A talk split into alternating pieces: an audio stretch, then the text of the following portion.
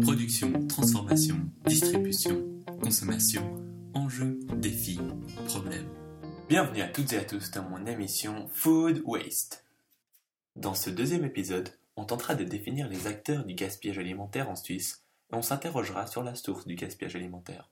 Effectivement, qui gaspille? Mais la réponse n'est pas si simple, vous le verrez. Le dernier rapport de l'OFAG sur les déchets alimentaires nous affirme que l'industrie alimentaire suisse gaspille un tiers du total de toute la nourriture consommable.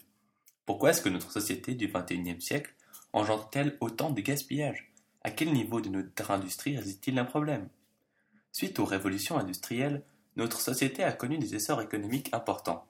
Aujourd'hui, culture intensive, OGM, la récolte de fruits et légumes par engin motorisé, élevage intensif, mondialisation du commerce, distribution d'aliments par hélicoptère. On constate bien que cet essor économique a entraîné une modernisation de l'industrie alimentaire, notamment par l'arrivée de la technologie. Peut-être que dans cette modernité même réside un phénomène qui induit plus de gaspillage alimentaire. Avant que la nourriture n'atteigne nos assiettes, elle passe par bien des chemins. C'est ce cheminement que l'on appelle filière agroalimentaire ou chaîne alimentaire.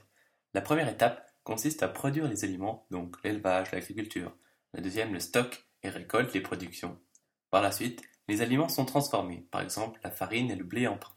La prochaine étape est celle de la distribution, qui est gérée en Suisse par des magasins comme Coop ou Migros. Puis l'étape finale, la consommation.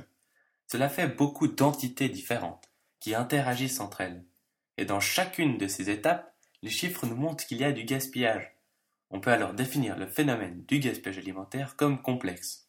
Surtout si on ajoute l'importation et l'exportation des denrées possibles grâce à la technologie, les avions, congélateurs, qui engendrent également des déchets. On peut aussi remarquer que toute cette filière que j'ai expliquée éloigne les consommateurs des aliments. On ne fait que les acheter, parfois même uniquement les consommer, au restaurant par exemple.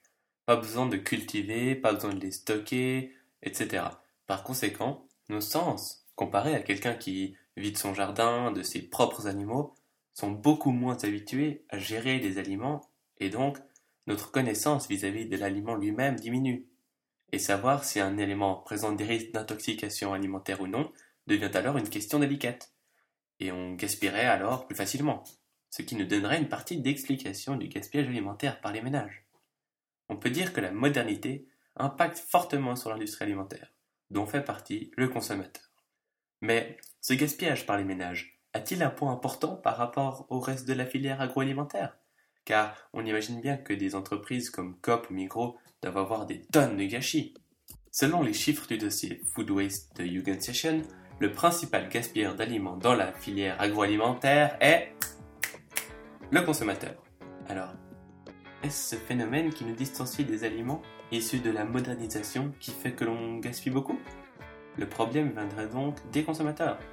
On développera ces questions dans mon prochain épisode à l'aide de Madame Feniger, responsable du dossier gaspillage alimentaire au sein de la Fédération romande des consommateurs. Merci pour votre écoute et à la prochaine. Ciao